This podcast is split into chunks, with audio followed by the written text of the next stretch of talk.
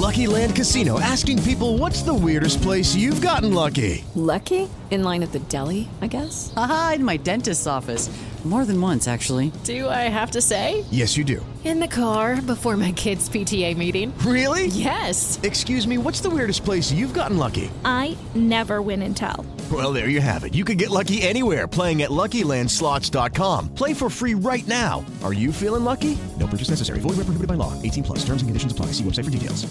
Privacy policy and terms and conditions posted at textplan.us. Texting enrolls for recurring automated text marketing messages. Message and data rates may apply. Reply stop to opt out. The pandemic has been hard on all our kids. New studies show more than one in three children who started school in the pandemic now need intensive reading help. That's right. Millions of kids in kindergarten through third grade in the United States cannot read at grade level. Here's the good news. Your child can be reading in just 30 days, guaranteed, with Hooked on Phonics. Even if your child has been struggling, Hooked on Phonics will teach your child to read in just 30 days, guaranteed. And right now, you can get started for just $1. Text the word grade to 323232 right now. Hooked on Phonics is highly effective and incredibly fun, and everything can be done right from home and in less than 20 minutes a day. For more than 30 years, Hooked on Phonics has been the proven learn to read program that kids love to use. Text grade to 323232 and teach your child to read in just 30 days, guaranteed. Text grade to 323232 right now and get started for just $1. Text grade to 323232 now. Text grade to 323232.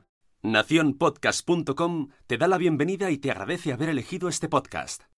Bienvenidos a Salud Esfera. Dirige y presenta Mónica de la Fuente.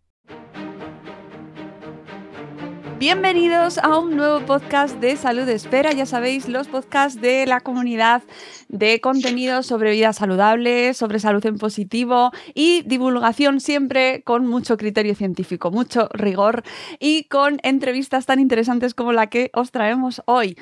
Vamos a hablar sobre un temazo que hemos dejado aparcado, me da a mí la sensación durante, bueno, no me da la sensación, no, o sea, que lo hemos dejado aparcado durante dos años porque nos ha venido una pandemia, pero antes justo de que llegase la pandemia se estaba empezando a hablar, se estaba empezando a alertar sobre el tema que hoy nos ocupa. Y precisamente para rescatarlo y a propósito de la publicación de un libro súper recomendable, Hoy traigo aquí a Salud Esfera a Raquel Carnero y Luis Marcos Nogales. Buenos días, Luis, Raquel, ¿qué tal? Hola. Hola. ¿Cómo estáis, chicos? Muy bien. hemos tenido que luchar un poco con la tecnología. Hay que contar las cosas como son, pero hemos llegado ya como, como hemos calentado. Sí. Bueno, Luis y Raquel, vamos a presentaros convenientemente, ¿vale? Porque tenéis, eh, lo primero aquí es eh, contar la, la bio y decir quiénes sois.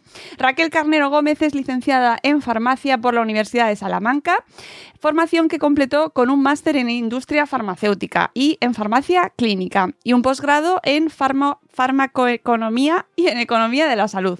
Su carrera profesional abarca trabajos en la industria farmacéutica y de consultoría en la regulación de medicamentos, productos sanitarios y economía de la salud. Actualmente cursa el título de Diplomado en Salud Pública de la Escuela Nacional de Sanidad y trabaja en Inteligencia Regulatoria Internacional. Es docente y colaboradora y colabora activamente con la ONG Pharmamundi. Vamos, tremendo, tremendo currículum, Raquel. Y eh, en el caso de Luis Marcos Nogales, licenciado en farmacia por la Universidad de Salamanca, formación que completó con un máster en industria farmacéutica y parafarmacéutica, sector en el que trabajó varios años. Ejerce como farmacéutico comunitario en Salamanca, con especial dedicación a la formación, formulación magistral. Es vocal de la Sociedad Española del Medicamento Individualizado y docente. Autor de Epopeya Farmacéutica, La farmacia en el mundo antiguo, premiado por la Academia de Farmacia de Castilla y León y Epopeya Farmacéutica. La farmacia en la Edad Media, Farmacia en la Edad Media. Ambos editados por Ediciones Universidad de Salamanca y con ilustraciones de Íñigo Ansola. Ambos, además de todo este currículum tan extenso, son autores de Vacunando dos siglos y Sumando de la Universidad de Salamanca, en el, editado en el 2019, también ilustrado por Ansola, y del libro que nos ocupa hoy, que se trata de antibióticos versus bacterias contra bacterias de la resistencia al contraataque. Aquí lo tenemos, Luis, Raquel. eh, ¿Cómo se os ocurre de repente, después de una pandemia, publicar libros sobre antibióticos eh, contra bacterias? Pues porque es la próxima pandemia. Así de claro. El problema es bastante gordo, viene desde hace muchos años. Se llama la pandemia silenciosa, así en el mundillo, y nos parecía que era el momento adecuado porque un libro divulgativo de, esta índole, con, la que está cayendo, que está la población muy receptiva ahora y entiende mejor que nunca, yo creo que el tema científico interesa más que nunca, era el momento adecuado para, para lanzar un libro así que no deja de ser, bueno, pues muy ameno y tal, pero es, también tiene un componente casi de advertencia porque es un problema muy serio que va, va a causar muchos problemas de aquí a unos años. Mm, eh, bueno, vamos a ver, vamos a poner un poco en contexto por qué, de, eh, qué problema estamos hablando. ¿Cuál es la situación de, eh, en la que nos encontramos que sea tan problemática? Sí, bueno, ahora, eh, Mónica, lo que, lo que la gente debe saber es que, como ya hemos visto durante la pandemia, cuando no hay un tratamiento para una enfermedad infecciosa, pues nos encontramos con este terrible eh, caso de pandemia de coronavirus. Pero es que la pandemia silenciosa que dice Luis es esa que nos va a afectar en el futuro y tiene que ver con la falta de tratamientos para las infecciones bacterianas sobre todo para las bacterianas, pero también hay una gran resistencia a todo tipo de antimicrobianos para tratamientos virales, para tratamientos eh, fúngicos. Estamos hablando de una pandemia que afecta desde hace ya muchos años, desde que hay cada vez menos antibióticos, cada vez hay menos alternativas terapéuticas y estamos eh, viendo cómo hay que hacer frente a enfermedades, sobre todo eh, enfermedades infecciosas, nosocomiales, por ejemplo, aquellas que están en los hospitales, pero también en la comunidad, que ya no tienen tratamiento posible. Ahí hemos quemado el arsenal, nos hemos quedado sin ese arsenal frente a las bacterias. Como reflejamos en el libro, esto es una lucha, es una lucha que empezó hace muchísimos años, desde que se eh, descubrió la penicilina. En el libro hacemos un recorrido por todos esos grandes hitos de la medicina, pero ahora estamos en la curva descendente, ahora estamos en la era posantibiótica. Y en esa era posantibiótica lo que nos espera es tratamientos mucho más largos, muchísimos más problemas de efectos adversos, muchísimos más problemas a la hora de tener, por ejemplo, Em, eh, cirugías programadas o tratamientos médicos que requieran intervenciones quirúrgicas y todo ello porque las bacterias eh, se han vuelto muy listas y atacan a los tratamientos, es decir, se rebelan, se vuelven resistentes y ya no tenemos con qué tratarlas. ¿Cómo habéis planteado el libro para que eh, nuestro, nuestra audiencia corra después de escuchar este podcast a hacerse con este libro y zambullirse en sus páginas? Pues hemos pensado que, la mejor manera de abordar el tema de los antibióticos será tratarlos en su totalidad, todo el universo. No se trata solo de hablar de hmm. qué antibióticos y qué enfermedades se pueden tratar. Se trata de hablar de cómo era la situación de la sociedad antes de la existencia de los antibióticos, eh, qué enfermedades, qué pandemias ha habido antes de la existencia de los antibióticos, cómo fue su descubrimiento, su evolución, cómo se trataban las infecciones antes de que existieran los antibióticos como los conocemos hoy día, cómo se fabrican por supuesto, qué tipos hay, eh, qué enfermedades tratar. Y luego, por supuesto, hablar también de la problemática como tal de la resistencia a antibióticos, que no solo afecta a los antibióticos. Cuando te tomas un antibiótico, esto también es bueno saberlo, no solo mm. matas, si lo consigues, a la bacteria que te causa esa infección, es que puedes matar a otras muchas bacterias que tenemos en el organismo y que son beneficiosas, la famosa microbiota ¿no? que tenemos en el intestino, etcétera. Bueno, pues también tratamos el tema de la microbiota, cómo cuidarla, y por supuesto, eh, es un libro optimista, tiene ese componente un poco de advertencia, pero súper optimista, porque al final hablamos de un montón de proyectos que hay a nivel mundial, incluido en España, para el desarrollo de superantibióticos. Hemos hablado con investigadores, que, hay una luz al final del túnel y, lo que es muy, muy importante a día de hoy es usar los antibióticos de una manera racional. El uso racional de los antibióticos es crucial en lo que van saliendo otros nuevos. O sea, es una, estamos en guerra con las bacterias resistentes, pero sin duda la ganaremos cómo eh, defínenos un poquito mejor el uso racional del antibiótico para que la gente lo entienda bien, porque vosotros lo podréis tener claro, pero a lo mejor una madre, un padre en su casa dice, bueno, es que a mí sí, me hace falta, si el niño está malo, quiero antibiótico. Mm. Sí, es que el problema es mm. ese. El problema es que ahora mismo se habla ya no ya del uso racional, que era el término que se utilizaba hasta ahora, sino que, bueno, la semana pasada, hasta el día 24 de noviembre, ha sido la Semana Europea de la Concienciación para el Uso Prudente. Entonces ahí empieza ya a hablarse de esa otra palabra, prudente. Hay que ejercer la prudencia, es decir, tratar las infecciones, por supuesto. Tenemos antibióticos eh, que nos van a servir para tratar esas infecciones y es muy importante que, que los usemos bien, pero no debemos presionar para obtener un antibiótico ni al farmacéutico sin receta, claro está, ni, por ejemplo, al pediatra o al médico de atención primaria. Es decir, como pacientes tenemos un rol y es el de seguir la pauta que nos impongan, es decir, seguir la pauta terapéutica y utilizar los, eh, los antibióticos de manera correcta. Ese, ese, es el uso prudente. Ahí engloba todo, ¿verdad? Engloba todo. Luis, por ejemplo, lo ve todos los días en el mostrador de la oficina de farmacia el tratamiento que se acaba y se pasa a alguien conocido porque nos ha ido bien, el que hemos mm, dejado de utilizar porque nos hemos sentido mejor y lo hemos abandonado. Todas esas prácticas es lo que han hecho que no hubiéramos tenido hasta ahora este concepto de uso prudente de los antibióticos. Claro, lo, que se pide, mm. eh, que nosotros como padres lo entendemos, claro, lo que se pide eh, es hacer un uso correcto, por ejemplo, a nivel de, bueno, de pediatría o a nivel lo que vivo yo todos los días en la oficina de farmacia, si te mandan un tratamiento de un antibiótico que tienes que tomarte durante siete días, no lo dejes al tercer cuarto día porque ya te encuentras bien. Eh, si tienes antibióticos mm. caducados, no los tires por el inodoro, échalos en un punto sigre, porque también, eh, también tiramos antibióticos por el váter y eso acaba. Es que esto es un problema global, es que no, no estamos hablando solo, y eso en el libro queda muy claro, no se trata de un problema que afecte a salud humana, es que es, afecta, eh, es un concepto global, es un problema mundial, porque afecta a salud humana, a salud eh, animal y también al medio ambiente, a las plantas, porque también se usan antibióticos para curar animales y plantas. Entonces, están usando desde hace tantos años tan a lo bestia, pues que ahora empieza a haber tantas bacterias resistentes que cada vez son menos útiles los antibióticos, cada vez hay que usarlos más fuertes o más dosis durante más días. Entonces, bueno, pues eh, cada uno aporta lo que puede. Nosotros en casa, como pacientes, pues eh, usarlos bien, terminar el tratamiento, no tirarlos a la basura, los veterinarios y los ganaderos en, su entorno, los agricultores en el suyo, todos tenemos una carga de responsabilidad compartida porque es un problema global.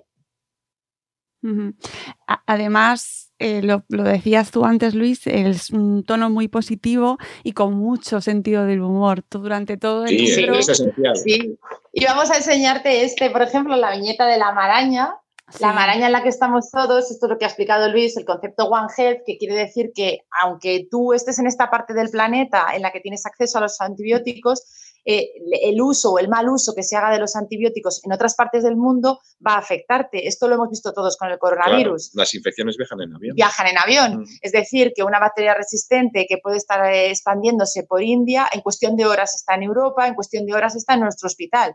Entonces, eso es lo que tenemos que frenar. El avance de esas bacterias, que son muy listas, tienen muchos mecanismos. En, la, en el libro la representamos, aquí la resistencia son los malos. Entonces hay que entender el concepto de aquí el imperio, el imperio son los buenos, que son los antibióticos que nos van a salvar de esas infecciones. Y todas las bacterias que están preparadas con esos superpoderes llevan años entrenándose. Entonces, no es una cosa nueva. El concepto de resistencia a antibióticos lleva, por desgracia, ya muchos años desde que, ya, desde que se descubrió la penicilina se sabía que esto iba a ocurrir. Pero el problema es cómo hemos acelerado ese proceso y cómo estamos dejando que nos ganen terreno las bacterias. De ahí también un, el título que nos gusta mucho, que es porque es positivo. Es decir, tenemos que pasar de la resistencia al contraataque. Y en eso estamos, en, el contraataque en el humor que incluís también hay mucho momento friki, mucho un alivio, ¿no? Para el lector también que va de, repente, bueno, vas pasando, pues nos vais contando las plagas, ¿no? A través de la historia de toda la gente que se muere, de repente un chiste. no, y haces, uy, qué bien. Nos Sí, sí, las ilustraciones son geniales. Las ilustraciones del libro de Íñigo Azzola, que es un ilustrador cántabro muy famoso, él, transmite un humor muy particular. Hemos querido transmitir el mensaje de esa manera, eh, con humor, porque creemos que llegamos mucho mejor, que el mensaje llega mucho mejor. A, todo el mundo va a acordarse de las referencias a, la Guerra de las Galaxias, por ejemplo, que hay en el libro. Hay también viñetas en las que directamente hay una carcajada porque buscamos eso también, pero al final del libro te queda esa sensación de yo puedo hacer algo por esta situación. Es un problema de salud pública global, todos estamos en este barco y todos vamos a conseguir pasar al contraataque. ¿Para quién está dirigido el libro? Pues lo hemos hecho para de 9 a 99. Yo creo que lo puede leer un, chaval o puede leer, no hace falta tener un, unos conocimientos técnicos o científicos para nada. Es un libro 100% divulgativo, ameno para todas las edades. Hombre, para un niño de 5 años no, pero bueno, los dibujos le pueden gustar. Pero está pensado para todo el mundo. De hecho, aunque eh, esto va increciendo, porque eh, hablamos al principio de qué diferencia hay entre un virus y una bacteria, pero es que acabamos hablando de la política europea para luchar contra esto. Entonces, vas avanzando poco a poco, vas aprendiendo, te vas divirtiendo y, al final esperamos que, te conciencies y, que actúes cuando te toque, que a lo mejor no te toca actuar, pero bueno, mm, casi todo el mundo ha tomado antibiótico alguna vez o se tiene que dar a sus hijos. Mm. Entonces, bueno, eso es lo que buscamos, concienciar y, que la gente aprenda y disfrute. Eh, ¿Qué colectivo es el que consideráis que es más urgente que se conciencie sobre este tema? Bueno, en España hemos mejorado mucho. Desde el 2014, que éramos el país europeo con el mayor eh, consumo de antibióticos de toda Europa, hasta el día de hoy, en el que ha habido una reducción espectacular, tanto en veterinaria como en consumo humano, creo que podemos estar orgullosos de cómo ha actuado eh, de, manera interdisciplinar toda la sociedad. Podemos estar orgullosos con el trabajo que se ha hecho para la prescripción veterinaria, con el trabajo que se ha hecho desde la Agencia Española del Medicamento.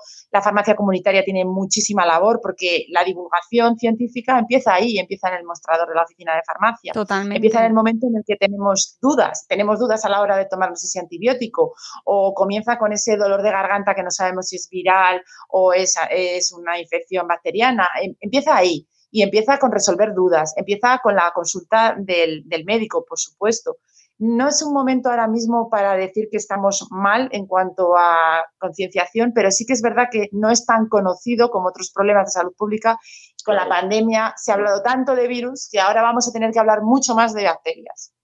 Mm, bueno, además tenéis una parte, sobre todo la parte inicial, eh, donde explicáis eh, las bacterias, qué son las bacterias, cómo funcionan, ¿no? Cómo, estamos formados prácticamente todo, ¿no? Y, habláis de los, de los probióticos, de los prebióticos, habláis de alimentación, tiene una parte, o sea, es súper completo. Está, mm, toca, tocáis un montón de, de palos diferentes porque efectivamente las bacterias llegan de, una manera muy global a todas partes, ¿no? Esa, esa, yo creo que esa idea sí que llega totalmente.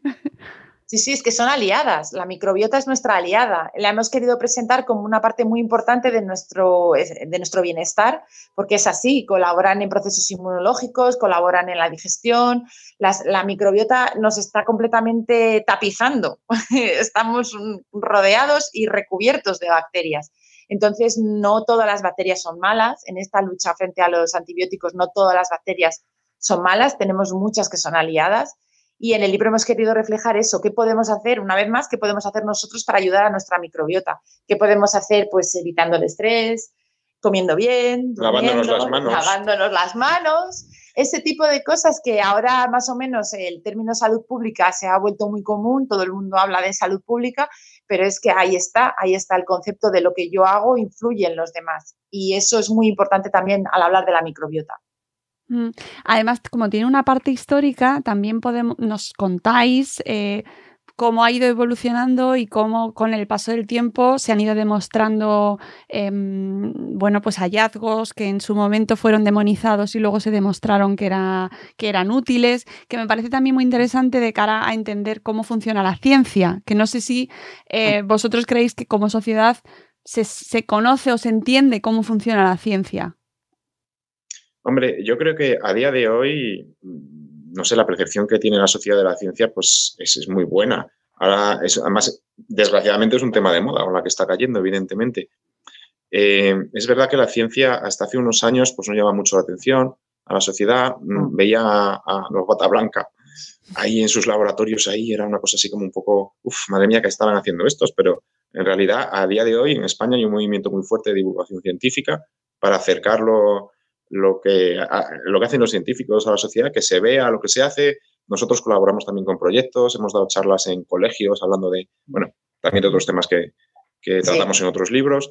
Nos parece muy importante involucrar a la sociedad mm. eh, en temas científicos, es que ayudan mucho. De hecho, hay un proyecto que nació en Estados Unidos, en, Wisconsin, pero que en, España, no, eh, quien lo lleva en España es el autor, del, que ha hecho la introducción del libro, Víctor Jiménez Cid, en la Complutense, es catedrático de microbiología en farmacia, que se llama Micromundo. Es un proyecto que se llama Micromundo que involucra a chavales de institutos y de primeros años de carrera a buscar nuevos antibióticos. Porque muchos de los antibióticos que se han descubierto a lo largo de la historia han aparecido en el suelo, en bacterias que viven en el suelo. Entonces se cogen muestras del suelo, pues venga, vamos al patio del colegio y cogen muestras del suelo, se cultivan las bacterias, se las pone a prueba, ¿vale? Bacterias buenas, a ver cómo se defienden de las malas, digámoslo así, o a ver cómo reaccionan a los antibióticos. O sea, eso es, un, es una investigación científica muy social y que involucra a mucha gente, a muchos estudiantes, a chavales de 14 años que, que viven de cerca esto, que ven que la ciencia no muerde y que a lo mejor el día de mañana son grandes científicos. Yo creo que la ciencia ahora está en un momento dulce.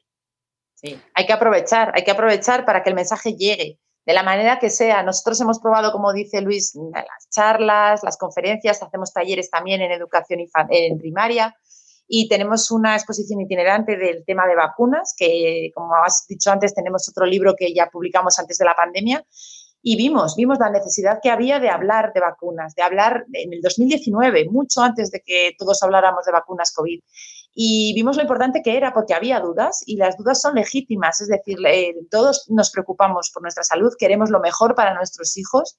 Ese es un buen punto de partida y hay que conseguir que la información veraz, la información rigurosa llegue. El libro no solo tiene un prólogo de, Víctor Jiménez sino que también tiene un epílogo al final mm. del, catedrático, el anterior catedrático de, de, la Facultad de Farmacia de Salamanca, de Antonio Muro, y bueno, pues el, anterior decano. El anterior decano, él, sabe muy bien lo que son las, las enfermedades emergentes, las zoonosis. Mm. Hemos hablado muchas veces con él de este tema, de lo poco informados que estábamos hasta ahora, de los peligros que corríamos, porque todos, a todos nos gusta hablar de globalización en términos positivos, pero la globalización tiene una parte muy negativa y afecta sobre todo a la salud. Y es lo que hemos querido también reflejar, cómo esta globalización en la que estamos inmersos pues hace que tengamos que estar cada vez mejor informados para tomar buenas decisiones. Hay que tomar buenas decisiones basadas en la evidencia, basadas en la medicina y en la ciencia. Oye, y seguro que con el de vacunando os ha pasado, pero con este nuevo libro, o sea, ¿habéis tenido eh, ola de, mm, negacionistas de, los antibióticos? Estamos, estamos en redes, estamos en redes con arroba vacunando y no tenemos muchos seguidores, la verdad. Somos, eh, la verdad es que solo lanzamos contenido científico. Es que no, entramos en, no entramos en polémicas. es verdad que no hemos querido tampoco tener un perfil muy instigador en ese aspecto. Nosotros defendemos nuestra postura como farmacéuticos eh, yo, como diplomada de salud pública, te puedo decir que nadie sabía lo que era la salud pública hasta ahora. Los, médicos preventivistas, eh, los departamentos de salud pública de las consejerías de sanidad eran algo totalmente oscuro, nadie sabía a qué se dedicaban. Hoy en día sabemos que eso tiene mucho valor que hay un trabajo detrás y yo creo que negar, negar la evidencia, negar que los antibióticos nos han traído hasta aquí, por ejemplo, que hemos sido una de las civilizaciones que más éxito han tenido en medicina gracias a los antibióticos, eso no lo puede negar nadie. Mm. Y yo creo que... yo, no, no, hemos conocido ningún negacionista de los antibióticos, de las vacunas, sí. No, de las vacunas más. Pero de los antibióticos, no sé. Bueno, como... No, la verdad es que no. Bueno, hubo una vez una, una señora que, que, criticó el libro en, no me acuerdo dónde, en internet, porque decía que, que las bacterias, los dibujos que eran muy feos y que parecía ah. que es que todas las bacterias eran malas y las bacterias son nuestras amigas y tal. Y yo, sí, claro, claro, si es que aquí hablamos de, la, de las malas también de las buenas, pero si hablamos de, las que causan infecciones y, matan personas. Entonces, bueno, tampoco las íbamos a poner ahí como si fuera un santo. Pero aparte de eso, que fue una cosa que nos rimos mucho, la verdad, nos hizo gracia, por lo demás no hemos tenido ningún tipo de, de ataque no sé, hay, que tomarse todo con humor, todo con sí, humor. Sí, yo creo que, creo que el enfoque de humor ayuda mucho, ayuda mucho a llegar el mensaje y ayuda también mucho a la hora de, no entrar en, esas Yo es que no, creemos que, la gente no es consciente de la cantidad de vidas que se han salvado eh, en los últimos 200 años, desde que empezamos a vacunar, con las vacunas y los antibióticos, porque es una sinergia. Cuanto más vacunas, menos enfermedades infecciosas, menos, menos antibióticos tienes que usar en el caso de que sean bacterianas, y cuanto menos antibióticos usan, menos resistencias vas a encontrar. O sea, las vacunas y los antibióticos van de la mano y han salvado millones y millones y millones de vidas. Mira, el, día del desembarco de Normandía, eh, estuvieron ahí, que si lo retrasamos o no, pendientes de tener penicilina para los heridos de después del desembarco. O sea, fue como el proyecto Manhattan, pero en farmacia. Eso no lo sabe nadie, pero eso fue todo Estados Unidos, toda la industria, la privada, la pública, investigadores, todos se volcaron en tener millones de dosis de penicilina para el desembarco en Normandía. Esas cosas no salen en los libros de historia, lo sabe muy poca gente. Ni en las pelis tenía que haberlo metido. Tenía que, haber... que tenía entonces Claro. Y ahora parece que no tiene valor. Entonces es que salvaba vidas continuamente, pero continuamente. Y ahora se nos ha olvidado porque es algo normal.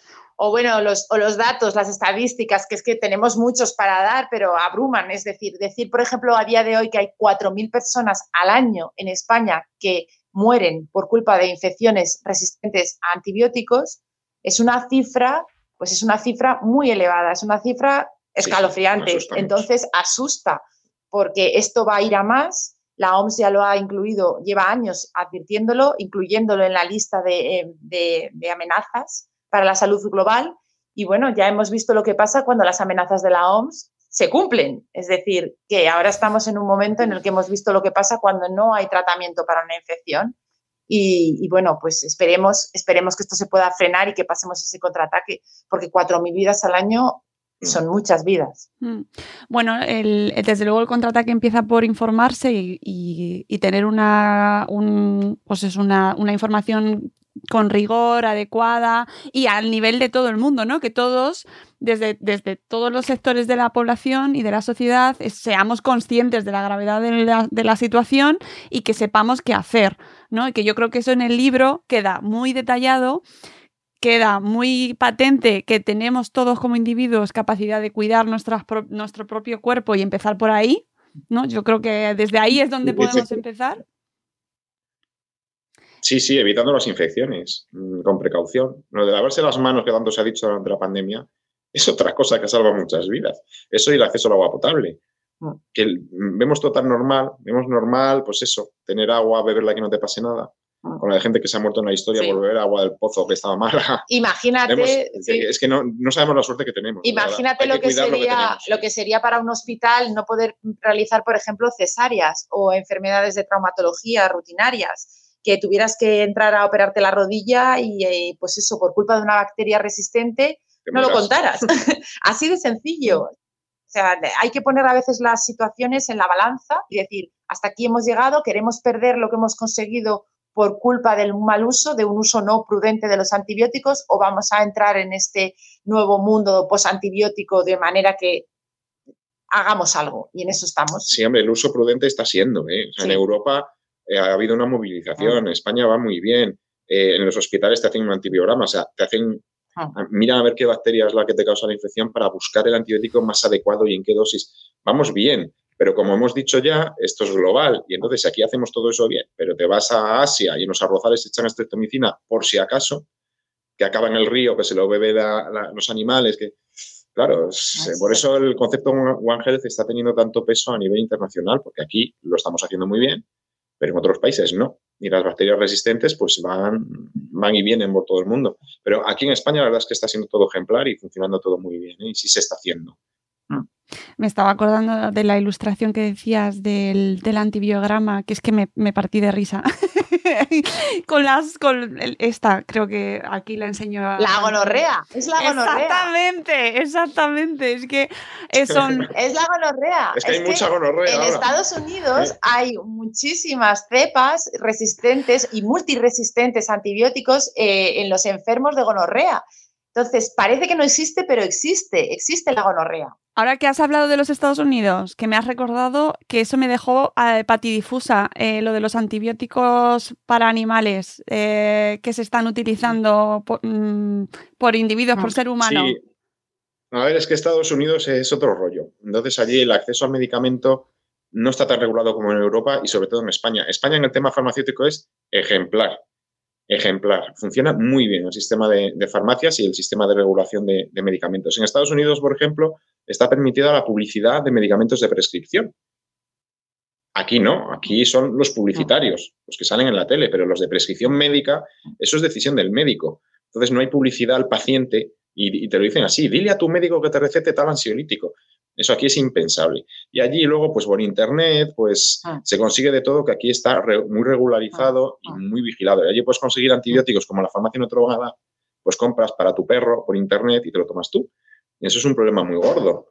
En Estados Unidos tienen bastante problema con esto de las resistencias. ¿eh? En los cultivos, por ejemplo, de naranjos, también lo contamos en el libro, también usan muchos antibióticos y ha habido un tira y afloja brutal entre la FDA americana y el CDC, que son los que controlan las enfermedades infecciosas tienen allí bastantes problemas. Insisto, si en Europa lo estamos haciendo muy bien, pero no sirve de nada si los demás mm, no arriman el hombro, incluido Estados Unidos. Claro. Claro, y siendo una sociedad tan globalizada, que tiene muchas cosas muy buenas, eh, mm, también tiene cosas Sí. muy malas, ¿no? Y también estas cosas nos llegan de Estados Unidos y, y tenemos que tener cuidado con lo que se cuenta en redes sociales, con las mm, recomendaciones que se hacen en redes, ¿no? O, o, mm, bueno, pues esas cosas. Sí, hay que tener un poco de control, pero vamos, Estados Unidos también es verdad que en investigación de nuevos antibióticos está arriba.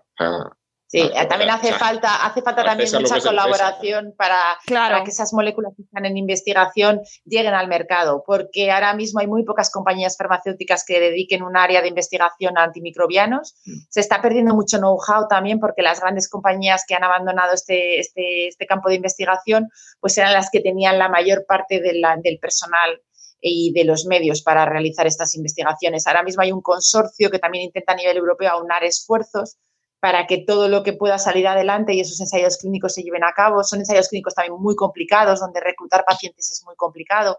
También hay que asegurar que el pago de esos antibióticos por parte del sistema sanitario sea adecuado, es decir, que no se retribuya por volumen de ventas, sino que se retribuya por objetivos, conseguir que todo el mundo tenga acceso a las novedades terapéuticas. Es decir, no es tan fácil porque si, sa- si saliera un antibiótico nuevo, eh, las compañías estarían interesadísimas, pero luego, por ejemplo, tendrían muy poco retorno porque hay muy pocos pacientes que se tratarían con ese antibiótico.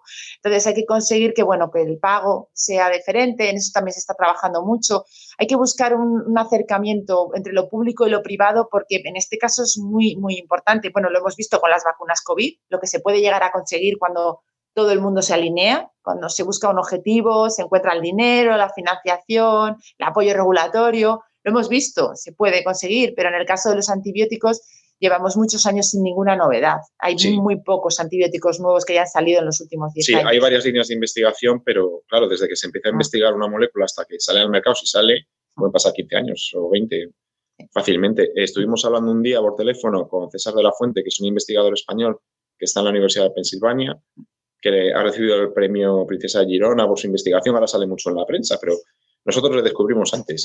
Estuvimos hablando, eh, muy majo, y, y- y tiene una línea de investigación de nuevos antibióticos muy curiosa, porque nos leímos un montón, pero un montón. O sea, aquí no está toda la bibliografía que hemos mirado, porque no entraba. No entraba. Entonces nos quedamos con los proyectos que nos resultaban muy interesantes, que tenían mucho potencial y que además iban a resultar, iban a tener un componente anecdótico que iba a hacer que, que contarlos fuera más fácil, más divertido y más, más amable ¿no? para, para el gran público.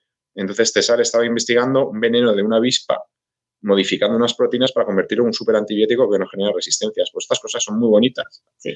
Hay que contarlas, Sí. pero hasta que salga al mercado, pues eh, hay que tirar con lo Claro. que tenemos. Entonces hay que cuidarlo todo muy bien.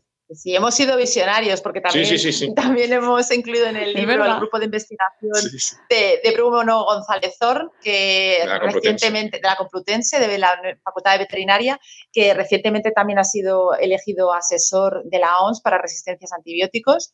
Y aparte de que es encantador, hemos visto que hay mucho talento, hay muchos investigadores que están trabajando Sí, en este en tema, España. Incluso aquí en España, y que desde luego esto, esto es el futuro, hay que estar ahí, tenemos que ser capaces de contrarrestar esta, en esta lucha y llegar a esta, bueno, a esta simbiosis con las bacterias buenas, pero también a conseguir que mantengamos nuestro sistema sanitario, porque no nos vale de nada que exactamente que haya antibióticos o no los podamos pagar, o haya antibióticos y no se pueda investigar para conseguir que salgan al mercado.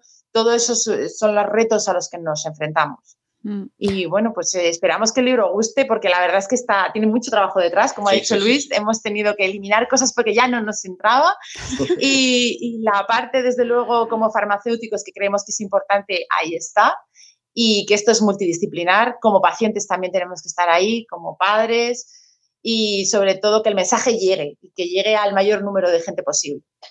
Oye, y como me da un poco de miedo de preguntaros, pero como visionarios que sois, ¿cuál es vuestro próximo proyecto? O lo de visionarios nos lo han dicho muchas Sí, veces. nos lo han dicho, sí, sí, sí. Nos decían, un libro de vacunas, claro, Ya, al calor de la pandemia. No, no, no. No, no, no, el libro de Esto- vacunas esto Es que me da un poco de miedo.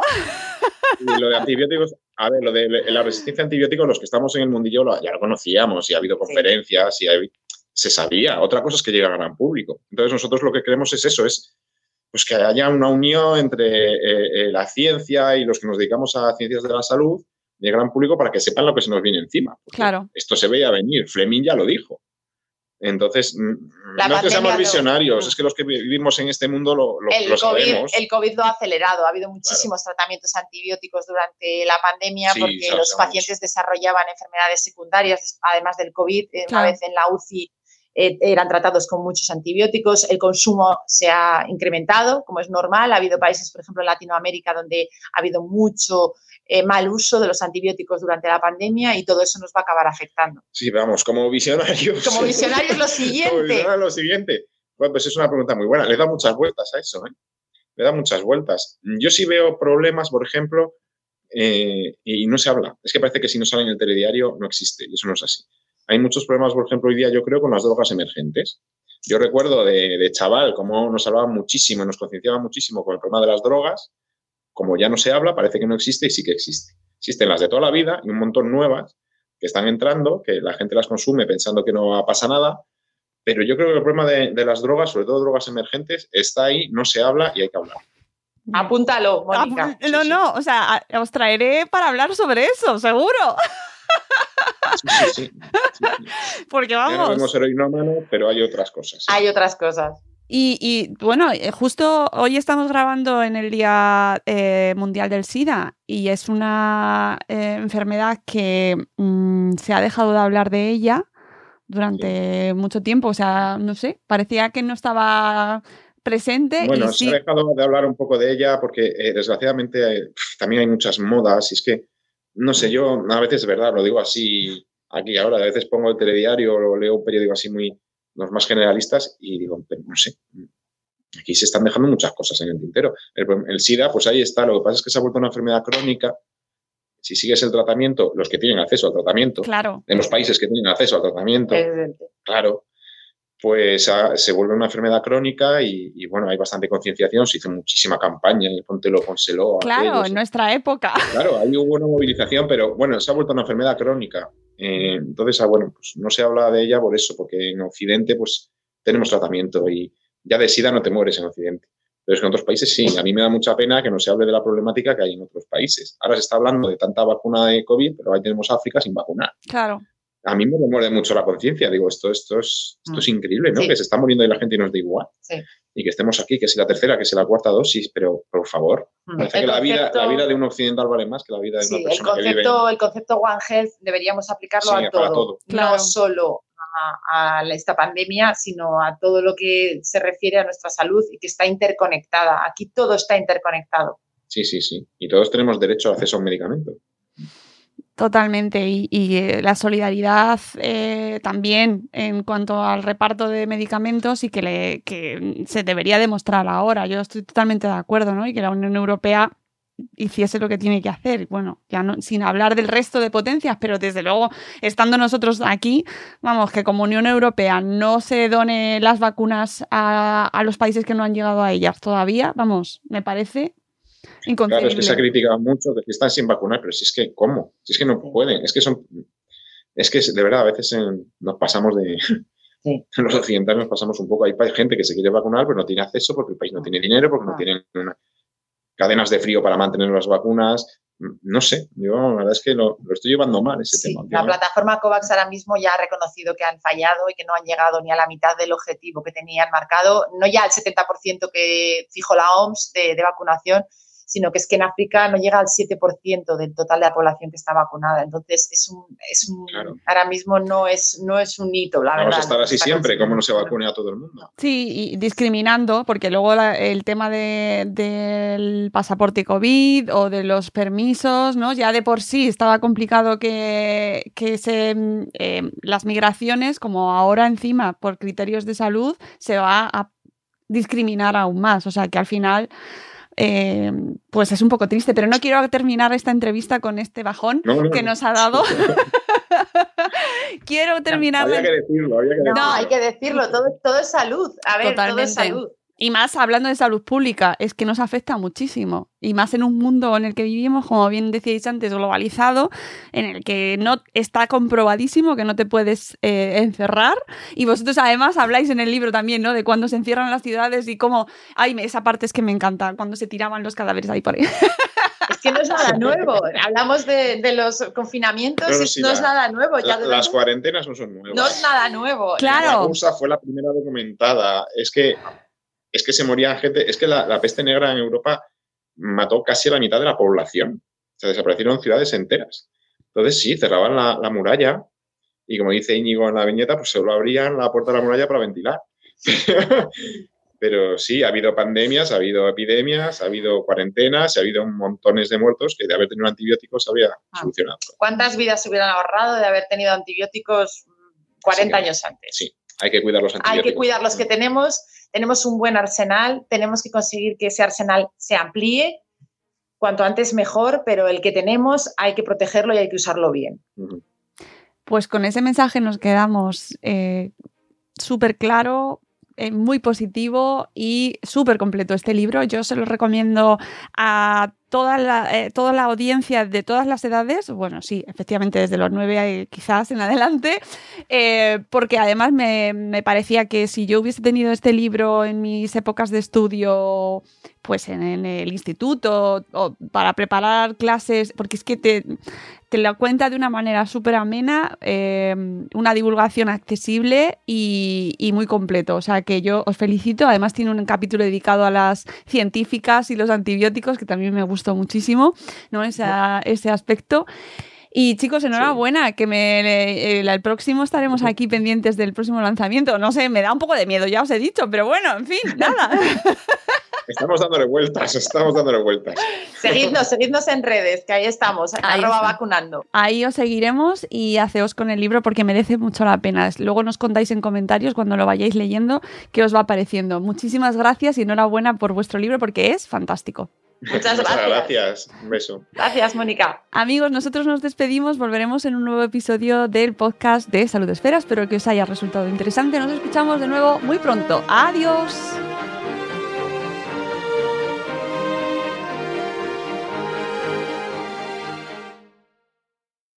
Lucky Land Casino asking people what's the weirdest place you've gotten lucky? Lucky? In line at the deli, I guess? Aha, in my dentist's office.